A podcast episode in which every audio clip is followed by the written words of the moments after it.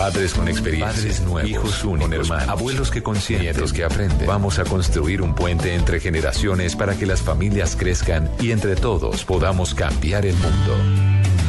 Aquí comienza Generaciones Blue, con testimonios, guías, expertos e invitados que nos ayudarán a mejorar la vida en familia y las relaciones entre sus miembros. Generaciones Blue, por Blue Radio y bluradio.com. La nueva alternativa. Soy Constanza Muñoz, directora de www.losmejorejardines.com, una página que recopila la información de varios jardines infantiles. Como mamá sugiero que el padre de familia visite el lugar donde va a estar su hijo, lo conozca, se tome el tiempo de, de, revisar el proyecto pedagógico. Yo siempre le sugiero a los papás que busquen un jardín cercano a su casa o a su lugar de trabajo, porque eso facilita un poco el desplazamiento del niño. Si les genera confianza la trayectoria de la directora del jardín infantil, si están a gusto con sus instalaciones, con su proyecto pedagógico, saber qué va a hacer el niño cada día, ahí eso es lo más importante. Yo considero que cuando hay grupos de muchos niños, los chiquitos en muchas ocasiones entran muy pequeños al jardín y no pueden expresar, digamos, alguna incomodidad o algo así. Yo sugiero que revisen que haya poquitos niños en el, en el salón, que haya de pronto una, una persona titular y un acompañante. ¿Qué tal? Bienvenidos. Esto es Generaciones Blue. Esas generaciones para sentarse frente a la mesa. Esa es la excusa que nosotros planteamos aquí, como si ustedes se sentaran allí en una sala familiar y pudieran conversar unos y otros, hablar de sus dudas, de sus inquietudes, la escuela de padres que también intentamos hacer en este programa de radio. Y el día de hoy, pues tenemos un tema muy interesante en la primera infancia. ¿Cuál es el mejor jardín para mi hijo? Y específicamente, ¿cómo escojo ese jardín infantil para mi hijo? Está como siempre conmigo Mari Carmen Cervelli. Ella es periodista de Blue Radio, productora también de nuestro programa. Y la saludo. ¿Qué más, Mari ¿Cómo estás, Mabel? Usted no ha pasado esa etapa. No, mi hija tiene un año y medio y yo considero que todavía podría esperar un poquito más para meterla al jardín. Ese es el primer tema. ¿Usted recuerda a qué edad entró al jardín? Ni idea, no, no lo recuerdo. Además que el sistema educativo en Venezuela es diferente. El tema de jardín no existe, ¿no? Pero yo creo que a los tres años, creo yo que... Un poco más, usted es más, más pequeña que yo, digamos así, en edad. Eh, cuatro años, cinco años, incluso seis años, los niños empezaban a ingresar a instituciones educativas y era porque también el desarrollo así lo exigía. Hoy los niños a los dos años ya están pidiendo, cuando la casa, el apartamento, el lugar donde están, se les queda pequeño, dañan, hacen cosas, quieren calle, están casi que pidiendo socializar encontrarse con otros niños y por eso es clave saber escoger ese lugar adecuado para nuestros hijos, para nuestras hijas. Está con nosotros Cecilia Zuleta, ella es directora del Taller de Desarrollo Infantil Vuelta Canela. Cecilia, bienvenida. Muchas gracias. Y vamos a iniciar con esa pregunta. ¿Cuál es la edad adecuada para que un niño ingrese a una institución educativa o, bueno, al jardín infantil? Nosotros pensamos que va a depender mucho de la familia y de las necesidades de la familia. Hay momentos en que consideramos que una edad temprana pues no sería lo ideal, porque el niño no está maduro emocionalmente, no está maduro físicamente para enfrentarse a un grupo de niños eh, donde hay más virus, una cantidad de situaciones que no son fáciles desde lo físico y desde lo emocional, pues no están listos para desprenderse de sus papás.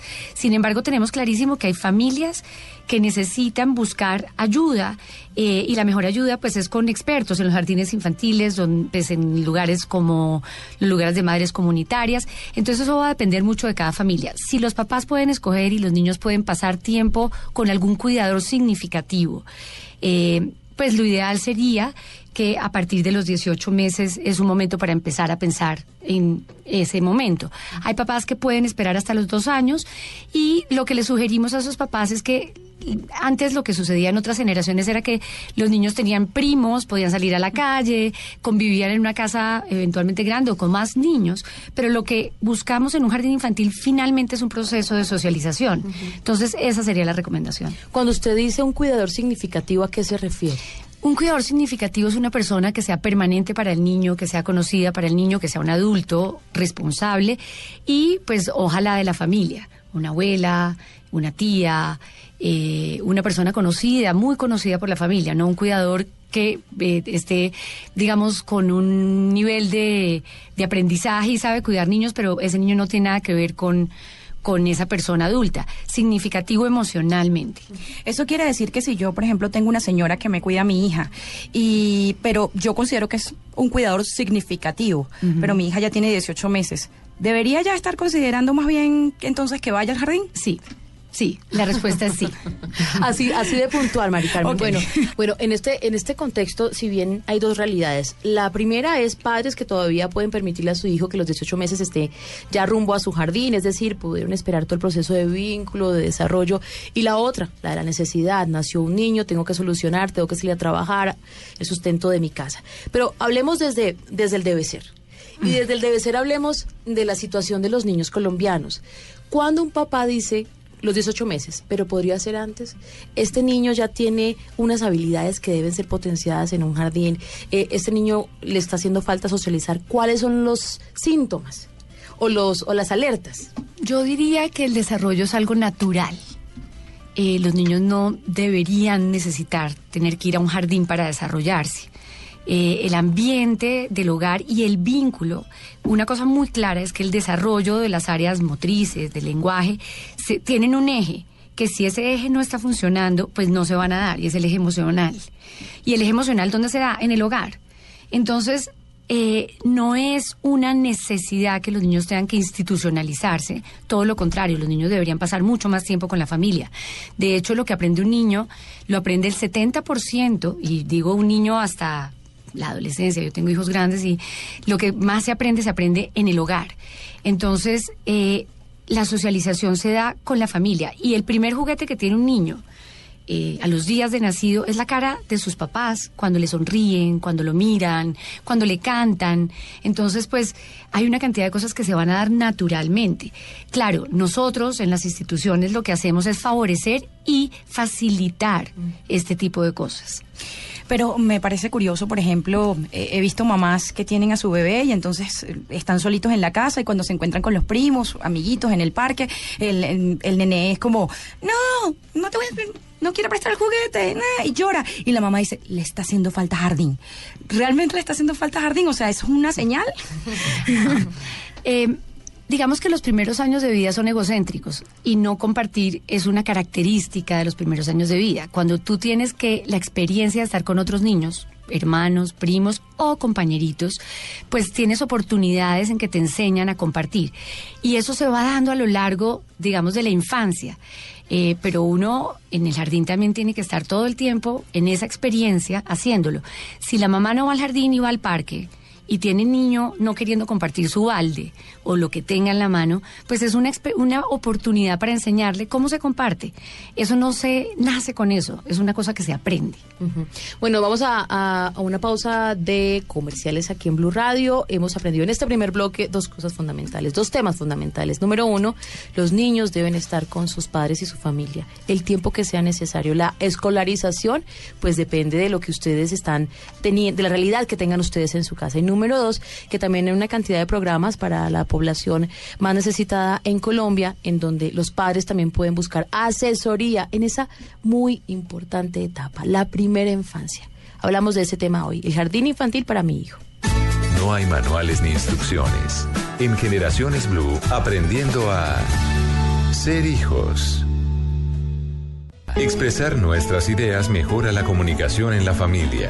En Generaciones Blue, yo pienso que quede cerca de la casa y que en la primera entrevista a uno le caigan bien las profesoras. Cercanía con la casa es también importante para mí. Como la metodología, que sea algo alegre, de juego, de arte, que haya espacios abiertos y que lo reciban siempre con amor. La sensación inicial, el feeling inicial, el número de niños que va a haber por curso y también es la actitud de las profesoras. Uno que tuviera una metodología diferente de enseñanza en donde el niño no se tuviera que adaptar al currículo, sino al revés, el currículum se tuviera que adaptar al niño y dos, que estuviera cerca a nosotros. Lo más importante es que él aprendiera a hacer las cosas por él, que fuera un lugar bilingüe. Y creo que por último consideramos es el precio. Quiero que el jardín sea a la mío, que no tenga tantos niños, refuercen sus gustos, digamos, les gusta el arte o les gusta la música, que los dejen jugar, aprender, ensuciarse. Bueno, el tema de hoy está realmente interesante, como todos los que intentamos plantearles aquí en Generaciones Blue, este programa de responsabilidad social, esta escuela de padres, aprendiendo a ser padres, pero también aprendiendo a escuchar a nuestros hijos, aprendiendo a alimentar esas generaciones y sentarnos en la casa a conversar de diversos temas de crianza, de nuestras expectativas de la vida, en fin. Eh, fuera de micrófonos estábamos hablando de dos temas especiales y hay que dejarlos planteados en esta emisora nacional. Número uno, nosotros hacemos un programa en Bogotá, donde la realidad es muy distinta a otras ciudades. ¿Usted jugó en la calle? Sí, sí, por supuesto. ¿Con sus primos? Con mis primos, con mis amigos, con los vecinos, los vecinitos. Bueno, pues en, en algunas ciudades de Colombia todavía la gente juega en la calle, tiene muchos primos y disfruta de esos momentos. Entonces esta, esta etapa temprana para muchos de niños que están en instituciones educativas es casi de sociedades modernas, desarrolladas un poco por la presión social. Yo diría que sí, yo creo que es una necesidad. Y mm, las ciudades hacen que cada vez vivamos más como en cubículos, entonces pues los niños tienen menos posibilidades, son menos seguras, la contaminación, una cantidad de cosas. Los papás, por ejemplo, ahora se forman una cantidad. Yo hago escuela de padres y adoro trabajar con los papás, pero cuando me preguntan en otras poblaciones, bueno, ¿y cómo hacía, cómo hacemos nosotros? Digo, pues como hacían las mamás de uno. Se sentaban con otra comadre y se sentaban a conversar y entre ellas sacaban conclusiones. Entonces, ese tipo de cosas hay que rescatarlas porque yo creo que es importante y además no sentir que si yo no estoy en la ciudad grande, en el jardín, que está certificado yo no sé de qué, eh, y si no hay una escuela de padres no voy a tener de dónde aprender. Bueno, ya me tocó. La decisión está tomada, niño, niña tiene que ir al jardín. ¿Qué herramientas, qué elementos debo tener en cuenta, Cecilia? Primero, pues que esté cerca. Yo diría que en ciudades grandes donde el tráfico es muy pesado, pues tenemos que pensar en la calidad de vida, entonces que esté cerca. Que sea un lugar donde haya un equipo de profesionales que tenga un programa, que sepa de primera infancia, que sepa de desarrollo. Y yo haría ahí una cosa que todavía está por terminarse de dar en muchísimos jardines. Eh, públicos y privados, y es que los niños en primera infancia aprenden a través de lo que mejor saben hacer, que es jugar. Eh, sentarse a que los niños aprendan conceptos, pues nos va a traer los problemas que tenemos de las pruebas a ver. Los niños tienen que aprender a analizar, a pensar, a tener creatividad, a explorar. Entonces, pues eso es lo que debemos buscar en un programa. Y por último, una cosa importantísima, y me he centrado mucho todo el tiempo en el desarrollo emocional, que sea un lugar eh, como decía alguna mamá eh, en la entrevista que ustedes hacen, y es que eh, eh, cómo me sienta yo cuando voy, que los quieran, que sean amorosos. Eso se traduce en que sean personas cálidas y que tengan un programa donde acompañen emocionalmente a la familia y a los niños. Em, hablando un poco del proyecto pedagógico, cuando yo llego le pregunto a la directora, ¿Cuál es su proyecto pedagógico? Explíqueme de qué se trata. A mí me han hablado, por ejemplo, de Reyo Emilia, me han hablado de Montessori, eh, me han hablado de proyectos basados en el juego. Que tanto Reyo Emilia, Montessori de Primero, ¿Qué es todo eso? Eh, para hoy, para allá voy. Reyo Emilia Montessori de Crolí son personas, pedagogos, que después de la Segunda Guerra Mundial eh, generaron algunos proyectos pedagógicos para enseñarles a los niños todos hablan de juego, todos hablan de cuáles son los intereses del niño, y luego vienen los constructivistas y luego el co-constructivismo. Eh, digamos que es chévere encontrar un jardín que tenga alguno de estos eh, proyectos pedagógicos mezclados también con saber de desarrollo. Eso es importantísimo. Eh, y todos lo que van a hacer es favorecer que los niños crezcan y que sus mentes se desarrollen, pero digamos que algunos tienen en cuenta la familia, otros digamos que sí la tienen en cuenta, pero eh, la mayoría de estos programas se hicieron para niños huérfanos. Entonces, es importante entender que nosotros tenemos que volver esto a nuestra cultura. Hay unos jardines que no les van a hablar de estos proyectos tan puntuales, eh, pero tienen detrás un proyecto y tienen un proyecto educativo interesante. Eso es importantísimo. Yo les sugeriría a los papás que cuando vean un proyecto que tenga unas instalaciones maravillosas, con unos juguetes espectaculares, miren qué hay detrás de todo eso, no porque sea malo, sino porque eso no es lo más importante. Pero a ver, un niño a los dos años debe aprender inglés. Bueno, eh, esto no lo digo yo, esto lo dicen las personas expertas en desarrollo del lenguaje. Si un niño nace en una familia bilingüe, está bien que esté con su segunda lengua. Si un niño llega a Colombia eh, y tiene que aprender una segunda lengua y sus papás tampoco hablan español, pues digamos es una necesidad. Pero en términos generales no, no debería arrancar la segunda lengua antes de que su lengua materna esté afianzada. Bueno, y, y la pregunta surge de allí. Los papás pues en este mundo de tantas exigencias y competitividad nos encanta que entonces va a aprender, está jugando mandarín, inglés y todo. ¿Qué debe conocer un niño a los dos años? Y ahora, ¿debe estar aprendiendo todo esto o jugando? Ah, yo respiro cuando es que es una excelente pregunta porque es verdad. No, y respiro porque porque necesito compostura cuando cuando encuentro que esta es una generación donde quieren que los niños canten, bailen.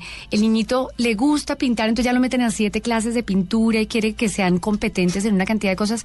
Esta es la edad de jugar y aprender a través de jugar, de explorar, de tener experiencias, de tener amigos, de que esté el arte, que esté la literatura.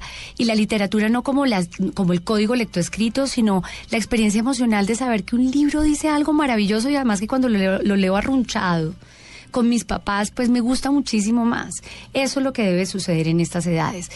Eh, pero desafortunadamente creemos que los aprendizajes son de conceptos y de entrenamiento. Bueno, hacemos una nueva pausa, regresamos en instantes. Esto es Generaciones eh, Blue. Hoy hablamos del jardín infantil para mi hijo, para mi hija. Perfecto, ya lo escogimos. ¿Y la resistencia? ¿Cómo acompañamos ya esa etapa del desprendimiento de nuestros pequeños? Volvemos. Ya regresamos con Generaciones Blue. Estamos cambiando el mundo. Los adolescentes, los niños y niñas en cada familia tienen algo que decir. Aquí está su testimonio en Generaciones Blue. Me gusta hacer muchas cosas con mis amigos. El, el jardín es lindo y porque enseñan cosas juego con mis compañeritos.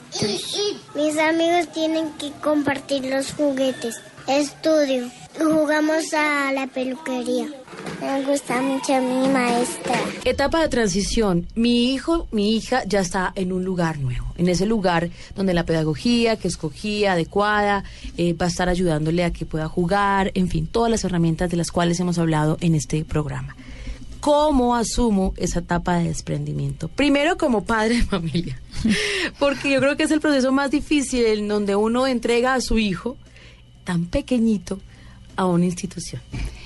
Bueno, eh, nosotros tenemos que tener claro que las emociones se van a alborotar, tanto en los papás como en los niños y las niñas.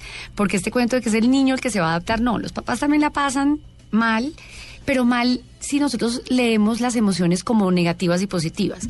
Es una transición. Si uno está en un trabajo nuevo, eh, pues mientras se acostumbra, conoce a la gente, sabe dónde almorzar, eh, dónde moverse, qué bus coger, se toma un tiempo y las emociones se alborotan. Lo mismo pasa cuando uno arranca en un proceso eh, y claramente dependiendo de la fortaleza del vínculo y del temperamento del niño, el temperamento de los papás, se hace más fácil o un poco más difícil. Eh, ojalá el jardín, y en eso me refería de que sea un jardín que acompañe, que sea amoroso, ayude a los papás y a los niños a hacer esta transición. Hay algo que hacemos que se llama la transferencia de vínculo. Y es que cuando un niño llega en brazos de su mamá o en brazos de su papá, a que se lo reciba otro adulto, ojalá esos dos adultos eh, se toquen. No, no, no estoy refiriéndome a que se den abrazos, besos, no. Pero que sí haya, que ese niño vea que estas dos personas se conocen, que estas dos personas se saludan y que además están energéticamente, y yo no estoy hablando de cosas mágicas, estoy hablando de cosas que tienen que ver con las sensaciones que hay. Eh, ese niño vea qué está pasando. Lo otro es que en esta etapa eh, ayuda mucho no mirar directamente a los ojos al niño, de la persona que es extraña para el niño, sino primero hablarle al papá o a la mamá, luego referirse a algo que el niño tenga, eh, un sellito en la ropa, o un zapato con un cordón determinado, y es como decir, ay, mira este zapato tuyo, y que ese niño y uno se centren como en el mismo punto. Eh, para que ese niño luego pueda sentir más tranquilidad de mirarlo uno. Estos niños de estas edades, cuando los miran directamente, los de temperamentos muy sensibles, se esconden detrás de la mamá y los papás, en ese afán y en esa angustia, lo que hacen es regañarlos y entregarlos. No se llama y, educado. y la profesora dice, ya, ya, ya, nada. estás bien, no pasa nada, no pasa nada. Cuando hay una emoción fuerte y nosotros acompañamos la emoción y le decimos al niño, tanto los papás como nosotros, vas a estar seguro, aquí vas a estar bien, vas a estar seguro, yo sé. Es como si uno, hay, uno está en una situación difícil y el, la pareja de uno le dice a uno, ya, fresca, no pasa nada. Uno la sensación que tiene es no me entendió. Lo mismo pasa con los niños. Cuando uno trata de distraer una emoción, lo que sucede es que el niño aumenta su comportamiento de llorar o de patalear o de vomitarse. Eh, porque algunos si se habían vomitado en las vacaciones o antes de entrar al jardín porque estuvieron malitos, aprendieron que cuando uno se vomita los papás hacen excepciones. Entonces, eso se vomitan, pero los de temperamento muy sensible les cuesta más trabajo. Y la tarea del jardín es acompañar a los papás y a los niños. Pero esto sucede cuando la mamá está serena, ya todo va a estar bien. Pero cuando ella está, ya todo va a estar bien, hijo, tal. O sea, Normalmente ¿cómo no están serenas. Normalmente... Pero, a ver, mamás y papás. Mamás y papás no están serenos. No, yo tenía un papá divino que se, subi- se iba y se paraba enfrente y lloraba. Y entonces un día salí con un tintico y me dijo, es que me da una pena horrible, yo no sabía que esto me iba a pasar. Eh, y eso tiene que ver con la historia de uno también. Esos desapegos tienen que ver con la historia de uno. Entonces, generalmente no están serenos. Yo recomiendo, y ahora con un grupo de madres comunitarias que estamos haciendo este proceso específicamente, la recomendación es, ojalá se reúnan con los papás antes de la entrada al jardín, les cuenten qué cosas en su experiencia han visto que podrían pasar en la casa, podría pasar con los niños, cómo van a ayudarlos, cómo, y eso hace que los papás estén un poco mejor. Eh, a los niños nosotros les transmitimos nuestro ritmo. Y cuando tú dices una mamá, sí, si miramos, si le pudiéramos medir su ritmo cardíaco y la sudoración y a lo que huele, todo eso que percibe un hijo, eh, pues está muy alterada. Entonces, la tarea del profesor que está recibiendo el niño es respirar para darle ritmo a esa mamá y esa mamá le da ritmo a ese niño. Por eso me refiero a que se junten. Y eso es lo que llamamos transferencia de vínculo. Esa es como la primera recomendación que hacemos. Otras recomendaciones que hacemos es, si, si pueden visitar el jardín antes, eh, y si pueden hacer unas fotos o un dibujo, hacer un cuentico en el que le cuentan al niño qué va a pasar. Cuando hay imágenes apoyando a estas edades, cualquier cosa que les tenemos que explicar, les ayuda muchísimo a tener la historia de qué va a pasar. Y la historia es, eh, nos arreglamos por la mañana, eh, nos vamos al jardín, te recibe fulanito, eh, entras y entonces, si es un libro de imágenes, eh, mientras el niño, le mostramos qué hace el niño y qué hago yo. Yo cojo un bus, me voy a trabajar o cojo mi carro, me voy a trabajar, dependiendo. Y luego nos volvemos a encontrar. ¿En qué momento? Después del almuerzo o después de lo que sea.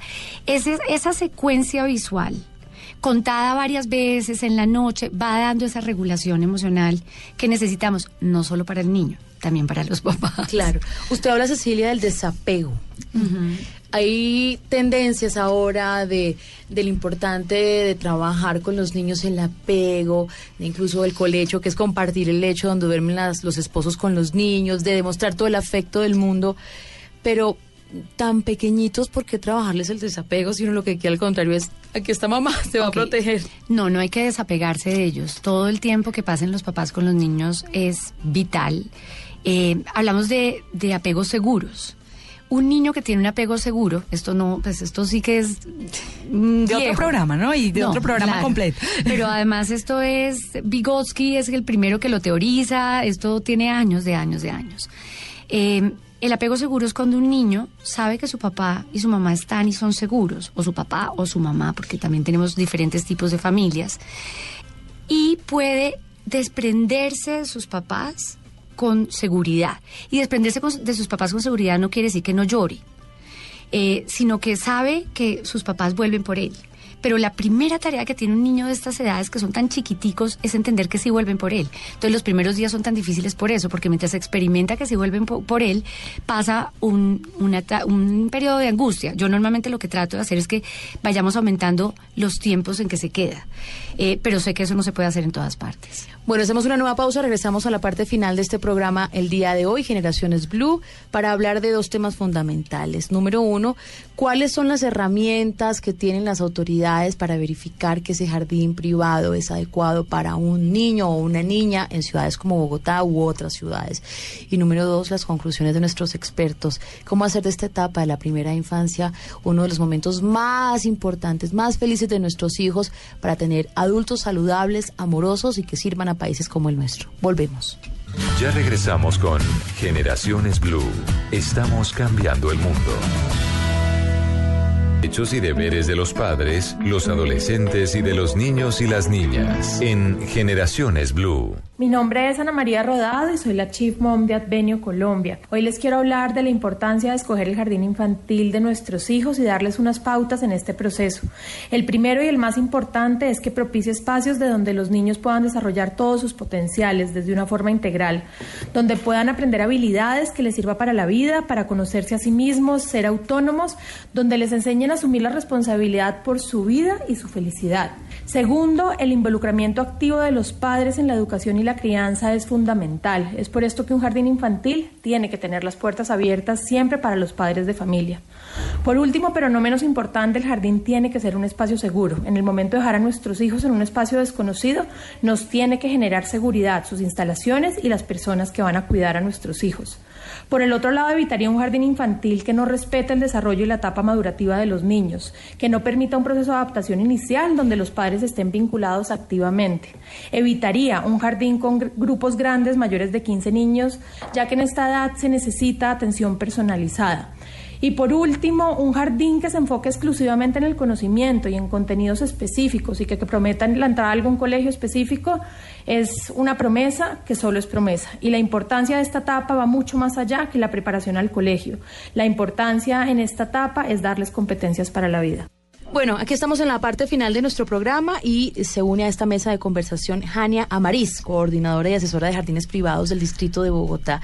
Con ella queremos hablar de las herramientas que tienen las autoridades para supervisar los jardines. Yo ya hice toda la tarea. Este es el jardín que yo quiero que eh, mi hijo eh, comparta con otros niños. Este es el jardín que elegí, mejor dicho. ¿Qué hace ahí el distrito? ¿Cómo supervisa que es un adecuado jardín para un niño? Bueno, Mabel, eh, la Secretaría de Integración Social eh, cuenta con un talento humano interdisciplinario, contamos con un equipo de inspección y vigilancia quien verifica los jardines infantiles en tema de cumplimientos de unos requisitos indispensables y básicos, como el tema de la infraestructura. Por eh, ejemplo, en infraestructura, ¿qué revisan? Bueno, eh, revisamos que tomas eléctricas no estén en una altura que el niño y la niña pueda meter eh, el dedo. Eh, revisamos que las escaleras cuenten con las seguridades mínimas para que el niño y la niña pues no, no vaya a tener ningún accidente. ¿Hay espacio? Es decir, ¿ustedes midan, miden los salones? Sí, sí. Miramos los salones, contamos con, con unos requisitos por cada nivel, cuántos niños y niñas debe haber por cada nivel, dependiendo del rango de edad de los niños y las niñas. Eh, miramos la seguridad eh, de las instalaciones, eh, ventanas, vidrios, que pues obviamente no atente con la, la, seguridad de los niños. profesores. Bueno, contamos también con un equipo que nos ayuda a, mirar el perfil de cada una de las maestras y del talento humano idóneo para el jardín infantil. Y no solamente el perfil profesional y lo que haya estudiado, pues la persona que está a cargo de los niños y las niñas, sino también cómo es el proceso eh, de, contacto con el niño y la niña, si es algo afectivo, amoroso, donde tengamos la confianza de poder dejar nuestros niños y las niñas con una persona idónea. ¿Y cómo nos va en Bogotá? En Bogotá nos va muy bien. Tenemos 1.550 jardines inscritos con integración social y el proceso de inspección y vigilancia lo hacemos de manera continua, de manera periódica. Y los jardines infantiles, con todo este marco normativo que inició en el 2009, han tenido una buena recepción, porque no solo lo ven como un proceso de cumplir el requisito y ya, sino es un proceso de calidad para prestar un buen servicio para los niños y las niñas y para sus familias. Claro, me escribe una mamá en este momento en redes sociales, ¿y los costos? de los jardines privados en este momento, que incluso eh, en algunas oportunidades son más costosos que la primera etapa escolar, de primer grado hasta quinto. ¿Ustedes también supervisan eso? Eh, integración social no tiene eh, el alcance directo para los jardines que están inscritos con nosotros para el tema de tarifas. Eh, los jardines lo hacen según el estrato socioeconómico de la población que se atiende. Quien hace ese proceso es la Secretaría Distrital de Educación. pero hay libertad. Sí, hay libertad. Lo que entiendo es que hay libertad y si usted tiene para pagar, lo paga. Exacto. Y usted escoge dónde estudia su hijo. Dependiendo del estrato socioeconómico. Me cuentan de un programa bellísimo que tienen ustedes de jardines nocturnos. Sí. ¿Cómo funciona? Eh, es un ámbito no convencional que cuenta la Secretaría de Social. Contamos con 21 jardines nocturnos en la ciudad, en varias localidades, y es para los padres de familia que trabajan en la noche, que estudian en la noche, eh, vendedores ambulantes que trabajan en las horas de la noche, eh, los empleados de Transmilenio, vigilantes, y los niños y las niñas cuentan con todos un ritual pedagógico en su hora del sueño, en la bienvenida al jardín infantil y en la recepción a los padres de familia del día siguiente. Muy bonito ese programa. No lo conocemos, pero queremos conocerlo más. No sabíamos que existía hasta que aquí el subdirector de operaciones de la Dirección de Primera Infancia del Instituto Colombiano de Bienestar Familiar, Javier Augusto, nos lo, contó. ¿Qué recomendación para, para entrar en la etapa de, de cierre y de recomendaciones debe tener un papá cuando escoge un jardín infantil privado para su hijo? Primero, eh, el espacio donde van a estar los niños y las niñas, que sea un espacio donde se genere confianza, que, que, el jardín no solamente sea una estructura bonita y unas instalaciones bonitas, sino que la, la, la puesta en marcha pedagógica eh, sea con, cuando el niño empieza a desarrollar sus habilidades, eh, a socializarse con otros niños y niñas, y que el niño sea feliz en el jardín. Gracias, Janet por todo lo que nos acaba de contar, todas las herramientas que tienen los padres en este distrito, en la capital, para también darle garantía a los niños, por ejemplo, que están en, un jardín adecuado, privado o público, con la experiencia que tienen de jardines nocturnos. ¿Cuáles son las señales de alerta, Cecilia? ¿Cuándo sé yo que debo cambiar a mi hijo de un jardín? Eh, yo diría que las señales de alerta generalmente para los papás ellos sienten que es si el niño está llorando y no se nos puede olvidar de todo lo que hemos hablado en el programa y es que puede ser parte del proceso. Eh, pero las señales de alerta es que cuando uno entre, uno vea que el ambiente es hostil para el niño o que no cumple con una cantidad de requerimientos que son importantes que tienen que ver con la seguridad. Cuando un niño se siente seguro, puede aprender. Si no, va a gastar el estrés de su cabecita en tratar de sentirse seguro y no va a poder desarrollarse, no va a, no va a poder aprender. Entonces, cuando uno siente, y además también puede ser el mejor jardín y puede tener todos estos requisitos, pero si la familia no siente que es un proyecto coherente con su familia, no siente que está siendo coherente con lo que está sucediendo dentro del jardín, eh, pues es el momento de pensar en otras opciones. ¿Pero existen señales de alerta? Sí. ¿Más allá del llanto? Sí, pero no necesariamente son señales de alerta de salir del jardín. Señales de alerta es que es mm, esperable que durante el proceso de adaptación el niño tenga cambios en diferentes áreas. En la alimentación empieza a haber cambios significativos en que no quieren comer, están un poco inapetentes, si eso no sucedía antes, ¿no?